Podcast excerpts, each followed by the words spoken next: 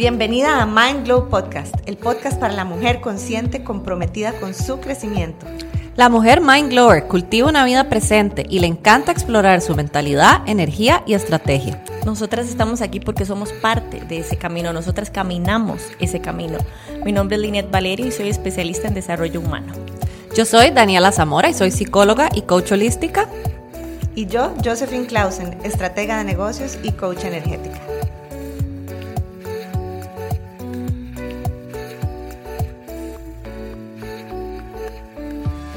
Hola, bienvenida a este nuevo episodio. La última vez que estuvimos juntas grabando, te estuvimos contando sobre Mindlo, la membresía que tenemos juntas, eh, que abrió inscripciones en diciembre y que bueno, ya empezamos y estamos gozando muchísimo eh, con las chicas que están ahí adentro. Y como te contamos en esos audios, en esos podcasts que grabamos anteriormente, lo que nos trajo a nosotras juntas o lo que nos unió fue el mindfulness. Hace mucho tiempo habíamos decidido eh, traer el mindfulness al día a día y que más chicas se unieran con nosotros en esta experiencia de cómo experimentar el mindfulness en el día a día. Entonces, ahora vamos a contarte, o en este episodio vamos a contarte qué es el mindfulness y qué es para cada una de nosotras, porque yo diría que es una pregunta que todas recibimos constantemente. Y el mindfulness es una invitación al bienestar, teniendo la posibilidad de estar presentes donde sea que estemos. Es reconocer lo que está sucediendo en el aquí en el ahora, sin juicio, dejándonos llevar momento a momento por la experiencia que estamos viviendo. Y una pregunta que podemos hacernos para reconocer esto es, ¿qué está pasando ahora mismo? Y a mí me encanta decir que cuando hacemos este tipo de preguntas de qué está pasando ahora mismo, no solamente es afuera de nosotras, sino adentro. Pensamientos, sensaciones, en el cuerpo, las emociones. Y hay dos elementos que son claves para lograr esto, para lograr esta atención plena y, y vivir este momento a momento la conciencia, o lo que también se conoce como awareness, que es esta visión clara de qué es lo que está presente en el aquí y en el ahora, y lo que podríamos llamar compasión o una bondad amorosa, que es esta presencia amorosa dentro de nosotras que no juzga ni trata de manipular o de evaluar o de cambiar lo que está pasando en el momento. Algo de lo que probablemente nos escucharás hablar en algún momento, que es la aceptación radical. Y cuando practicamos esta atención plena, hay muchos beneficios que podemos llegar a experimentar. Podemos tener una mente tranquila y serena. Logramos desarrollar un corazón abierto, mucha apertura, mucha flexibilidad. Cultivamos compasión hacia nosotros mismos y hacia los demás. Aprendemos a trabajar y a ver diferentes energías y aprendemos a responder, no reaccionar, sino responder sabiamente. Y para lograr esto, efectivamente, el mindfulness se centra en el cuerpo, que viene a ser las sensaciones del cuerpo y la respiración, las emociones y los pensamientos. Y esta podríamos decir es como una definición formal de qué es el mindfulness. Pero definitivamente para nosotras, cuando ya lo hemos experimentado, creo que cada una ha llegado a una definición de lo que es el mindfulness que te queremos compartir hoy, que no necesariamente está escrita en un libro, ni es una definición de, textbook, ¿verdad? De, de, libro formal, sino que es la que uno, a la que uno llega viviendo, a la que uno llega por lo que pasa en la vida.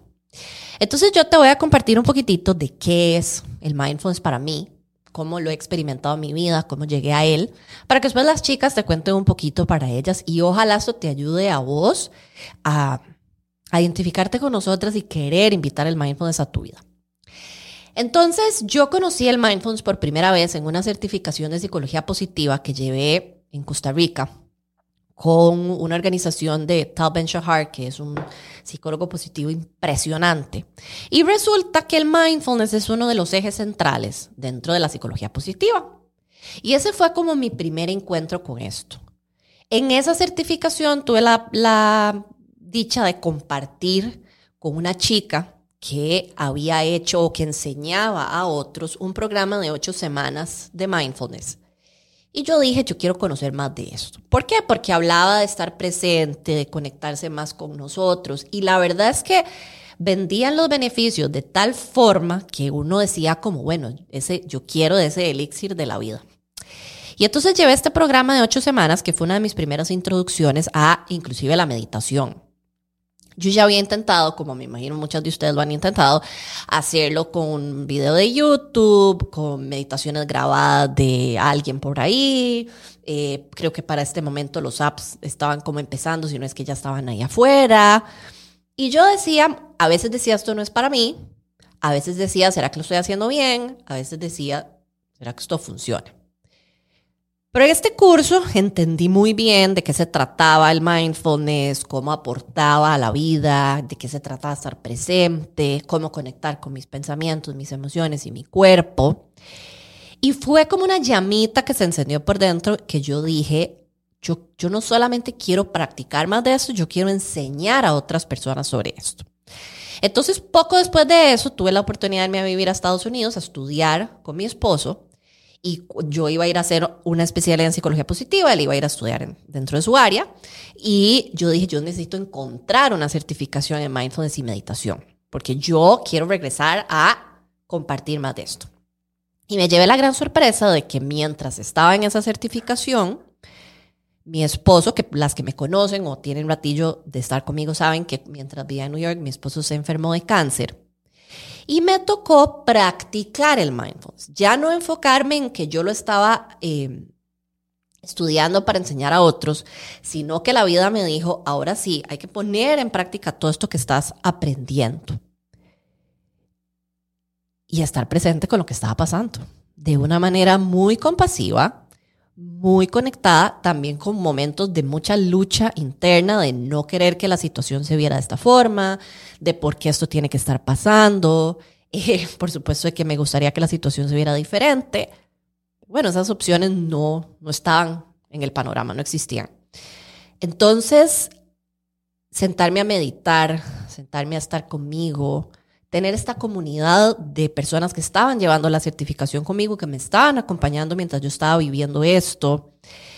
Em, entender que estar presente con lo que estaba pasando sin juicio, lejos de hacerme sentir peor con lo que estaba pasando, aportaba muchísimo a cómo yo me sentía. Hacía un cambio radical. Me gustaría decirles que hay, tengo otra palabra para esto, pero no la tengo. E, era, era un cambio muy radical y, y algo que experimenté en ese momento fue que sí logré ayudar a otras personas que estaban a la par mía, pero no porque yo les estaba contando, ni les estaba definiendo, ni, ni estaba dando una clase, sino porque yo misma en esa aceptación de lo que pasaba, podríamos decir que inspiraba a otros a sentirse así. Yo siempre digo que mi esposo siempre define este momento como lo mejor que le ha pasado a la vida y él siempre dice, y yo siempre comparto esto en mis, en mis charlas de aceptación radical, ya sé que lo que tengo, podemos hacer algo al respecto. Y para mí es el mindfulness. Es ese hacer una pausa en cualquier momento para ir hacia adentro, conectar con qué son mis emociones, qué está pasando en mi cuerpo, cuáles son mis pensamientos, notarlos, crear conciencia de ellos y a partir de estar con ellos y aceptarlos, entonces ir hacia afuera, ya sea a tomar decisiones, ya sea a responder a lo que está pasando, ya sea a simplemente vivir las emociones que me están acompañando en ese momento y tomar decisiones que creo que también es importante en correspondientes a mi autocuido, ¿verdad? ¿Qué es lo que necesito en este momento para poder seguir eh, adelante? Y realmente en ese momento aportó muchísimo bienestar a mi vida, muchísimo bienestar, me ayudó muchísimo a mí, a mi esposo con el estrés, nos ayudó muchísimo a disfrutar más de lo que estaba afuera y, y, nos invitó muchísimo a darnos cuenta que uno puede vivir diferentes emociones en un mismo momento. Podemos estar muy tristes y a la vez muy felices de otras situaciones que estábamos viviendo y las emociones podían coexistir. Em, y para cerrarte un poquitito de mi historia, bueno, ya después de eso yo regresé y empecé a compartir más de esto. Y quiero que sepas que todos los días es una decisión seguir viviendo desde aquí desde un lugar donde tomo conciencia de mí, de lo que está pasando a mi alrededor, donde hago pausas, donde hago mi momento, lo que yo llamo mi momento de presencia, donde observo cómo está mi cuerpo, mis pensamientos, mis emociones, es a partir de ahí que respondo y no reacciono. También tuve momentos en el pasado, antes de empezar a compartir esto, de mucha ansiedad, de, sentir un acelere interno, de notar que iba en piloto automático. Y ha sido una práctica ir como cambiando eso. Hay días que todavía aparece. Hay días que mi papá ayer en el carro me dijo, a veces siento que haces tantas cosas que no disfrutas todo lo que podrías disfrutar de lo que tenés a tu alrededor. Y aunque esa es su percepción, creo que a veces eso nos pasa. Nos llenamos de tantas cosas que volvemos a entrar al piloto automático, y, pero, uy, lo que el mindfulness, el mindfulness aporta para mí es que siempre, aunque así sea, podemos hacer una pausa reexaminar, reevaluar y volver a empezar. Y volver a ir adentro para poder entonces de mejor manera disfrutar el afuera. Gracias, Dani, por toda esa explicación, tanto de, de, concepto como de vida. Y justo Dani les contaba que esto fue lo que nos unió. Y nos unió el deseo de experimentarlo en nuestras vidas y podérselo compartir a otras personas. Y ya tenemos tres años de estar facilitando espacios así. Y vean, ahorita estamos ahora con un podcast. Tenemos tanto amor por el mindfulness que es como, ¿cómo más hacemos para que le lleguen a todas las personas que lo estén buscando? Y cuando Dani mencionó eh, sentir lo que yo siento, notar lo que yo pienso, estar aquí donde yo estoy. Em, voy a contarte cómo, cómo fue que yo lo conocí y, cómo fue que yo aprendí a, darle mi propio concepto al mindfulness. Pues que resulta que igual mis clientes dicen, pero, ok, ¿cómo estoy con mis pensamientos? Este, yo no sé ni qué estoy pensando, no sé qué, ¿verdad? Entonces, cuando nosotras decimos y cuando usamos estas definiciones, es estar conmigo, es estar con mis pensamientos, es sentir lo que siento, ya hay mucho proceso hecho. Ya hay mucha, mucha meditación y mucho mindfulness ahí. Porque te voy a contar, resulta que cuando mi hijo nació, hace ocho años, yo que siempre he sido una autodidacta de la infancia y que en aquel momento me consideraba experta del desarrollo infantil, bastante ingenua de mi parte, y entonces eh, estoy experimentando un, una capacitación de desarrollo de primera infancia y la maestra dice, ok, eh, contemos qué pasó en la semana. Y entonces mis definiciones, mis presentaciones siempre eran. En ese momento yo estaba hablando de un niño que vivía en mi casa en acogimiento, no estaba hablando de Nico, Nico estaba recién nacido, pero era un niño de cinco años con toda su, su, su emocionalidad y yo con la mía. Y entonces mis, mis presentaciones eran, es que es incontrolable, es que entonces la profesora decía, bueno, pero intentemos hacerlo sin juicio. Y yo como, lo estoy haciendo sin juicio es incontrolable. Y ella se, ¿verdad? Ella guardaba un silencio, ¿verdad? Y miraba hacia abajo. Y yo decía, qué raro, ella es, ella, esta no es la respuesta que ella está buscando, pero es la, es la que es real para mí. Entonces, cuando ustedes nos cuentan de, de también su, su apetito por la presencia, nosotras también hemos estado ahí, en el, no, es así, así de sufrido es. Y entonces yo le decía, no, es incontrolable, me faltó el respeto. Y me faltó el respeto y me jaló el pelo y me miró de forma desafiante. Y entonces ella decía, eh, pero ¿cómo lo podrías decir sin juicio? no, es que me miró de forma desafiante. Entonces, eh, y no solo me sucedía a mí, nos sucedía a todas las mamás que estábamos ahí intentando, según nosotras, maternar desde esa falta de presencia, esa falta de, de, apertura del corazón. E, era, una, era un maternaje desde la mente, desde el juicio. Y entonces ella humildemente nos recomendó un cursito de mindfulness. Y eso fue hace ocho años que tuve el privilegio de encontrar una de las mejores maestras para mí en ese momento, una eh, una maestra que me modelaba el mindfulness, ¿verdad? Y así fue como también hice un proceso de ocho semanas de, sobre mindfulness. Y yo cuando entendía, cuando, eh, cuando pude percibir lo que era una mente sin juicio, yo, ¡oh! Y todavía te lo digo, se me vuelve a poner la piel de gallina porque el juicio está casi siempre.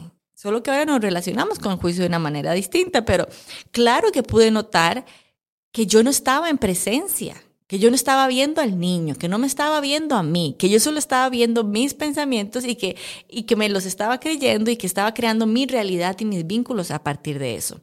En ese momento entendí, después de esas ocho semanas, que de verdad había una, un, un plano más sutil de lo que significaba estar presente y que eso requería abrir el corazón. Me encantó cuando Dani lo habló así porque es renunciar a creer que tenemos esta razón sobre lo que estoy mirando y que esta forma que lo estoy observando es la única y que esta forma de vivirlo es la única cuando existe una conectada con el corazón y con la calma, sobre todo con la calma. Y así fue como definitivamente una vez que vos accesás a la conciencia del mindfulness y lo haces práctica, pero práctica y conciencia, conciencia y práctica ya, ya es como un lenguaje con el que te relacionas con la vida. Así fue como yo pude pasar del, del no, es así, es genuinamente es así, al ah, es así. Y abrí el corazón. Para mí mindfulness ha sido abrir el corazón y alinearme con la vida. ¿Y para ti, Joe? Bueno, Dani les habló al puro principio de cómo mindfulness es una invitación al bienestar y una de las cosas importantes también que hablamos es de esta mente sin juicio, ¿verdad? De tener esta presencia amorosa que no juzga ni trata de manipular o evaluar. Y es lo que, lo que Line te explicó ahora.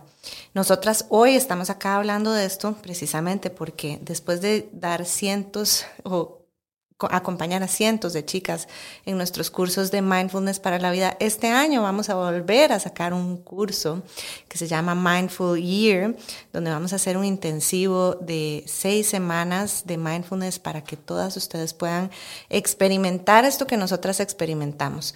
Por eso hoy venimos no solo a invitarte, sino también a contarte la, la definición teórica del libro, pero la definición de vida. Desde que nosotras iniciamos con el mindfulness, para nosotras lo más importante era explicar cómo se ve eso en el día a día. Es más, ni siquiera hay una palabra en español literal que traduzca mindfulness. Así es que para nosotras es súper importante explicar cómo se come, cómo se respira, con qué se acompaña, cómo se practica y cómo lo vivimos nosotras y por qué nos trae tanto bienestar y amamos compartirlo. Y de eso se trata que te estemos contando estas historias. No es solo aquí para vacilar un rato y abrir nuestros corazones, que también nos sirve a nosotras mismas recordarlo y sé que em, si son como yo, aprenden mucho a través de las historias y a través de las, las vidas y las experiencias de otras. Yo aprendo así aprendo experimentando también. Entonces, eh, cuando puedas, te vas a las notas del show, a la descripción de, esta, de este episodio para que puedas conocer más de este programa al que te estamos invitando. Y ahora te voy a contar cómo llegué yo al mindfulness y qué ha sido para mí. En episodios anteriores te, te, conté que prácticamente yo nací meditando. Desde que soy muy pequeña y toda mi vida mis papás me llevaron al ashram en lugar de llevarme al templo o al culto o a la iglesia y ha sido parte de mi conexión con mi familia después de practicar diferentes métodos de meditación, ir descubriendo cuál era el que quería para mí, em, practicar meditación en luz y sonido, kundalini eh, y etcétera, eh, tuve una pausa en mi práctica espiritual, una pausa importante. Eh, hace seis años, ya dentro de un mes, se cumplen seis años, mi hermana mayor falleció y mucha de nuestra conexión era precisamente la meditación. Nos eh, unimos juntas a una práctica de meditación kundalini y nos encantaba hacer rituales juntas y practicar semanalmente, ir a las charlas, los libros, hablar de esto todos los días. O sea, era parte de, así como salíamos a tomar tragos, pues también nos sentábamos a meditar todas las semanas. Era parte de nuestra relación muy importante. Eh, y ella pues pasó dos años muy enferma, un proceso muy duro y finalmente no logró salir de, su proceso y falleció.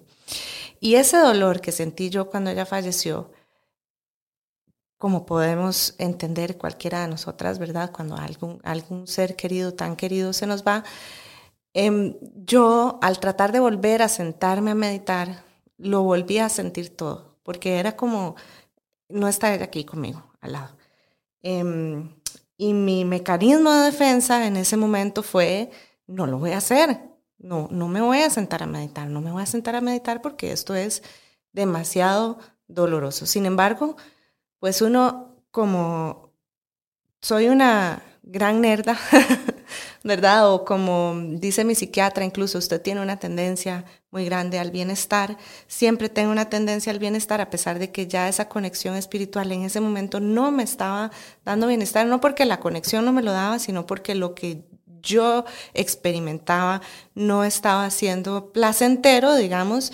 Em, busqué otra estrategia para mi bienestar. Entonces comencé a ir donde una psicóloga, que era además la psicóloga de mi hermana, entonces era muy rico porque poder hablar con ella y hablar de mi hermana con alguien que la conocía y además con alguien que me iba a acompañar. Y pues resulta que esta psicóloga, después de dos años de estar en duelo, empecé a ir con ella. Esta psicóloga es una de las especialistas de mindfulness del país, eh, bastante reconocidas. Y ella me ayudó a no voy a decir salir, porque no es como que uno sale de un duelo, sino a vivir el duelo, realmente a vivir el duelo a través del mindfulness. Y mediante sesiones personales me enseñó todo lo que ella me podía enseñar sobre cómo vivirlo, sobre cómo practicarlo, sobre cómo aplicarlo en el día a día. Y realmente me volvió a despertar esa sensación de bienestar que tengo al conectarme conmigo y con la fuente. Y desde que encontré esta forma de meditar o esta forma de presencia, porque em, más adelante te explicaremos en el próximo episodio, en la, aquí por el mismo canal y el mismo lugar te explicaremos las diferentes formas de practicar mindfulness, que no es solo sentada metiéndole horas nalga a la silla, sino que también es vivirlo. Desde que empecé a vivir esa presencia y esa presencia con mis emociones, esa presencia con mis... Eh, pensamientos, esa presencia y autoobservación de lo que está pasando momento a momento, en lugar de reprimirlo o tratar de que no pase, sino más bien eh, lograr reconocerlo y navegar a través de las situaciones que nos trae la vida. Em, y ahora estoy hablando de una situación muy extrema, pero también se vive en todas las situaciones, incluso las bonitas, en, en realmente lograr estar presente, por ejemplo, cuando mi hijo, me acuesto con mis hijos en las noches y les puedo ver las pestañas y verlas uno a uno y olerle la patilla al, niño pequeño y verle cada pellejito del pie y agarrarlo y morderlo a besos, ¿verdad? Se, se vive esta presencia tanto en las partes retadoras de la vida como en las partes bonitas y emocionantes de una forma que uno navega cada situación y de ahí eh, absorbe realmente bienestar o, vive bienestar, vive en presencia. Y eso es lo que queremos invitarlas a hacer a todas eh, a través del el Mindful Year, este intensivo de mindfulness que vamos a estar eh, compartiendo con ustedes. Todos los detalles están en el link em, de la descripción del show y también, por supuesto, te vamos a estar contando más en los siguientes episodios. Así es que te esperamos en el próximo y sigamos juntas creando nuestra historia de expansión.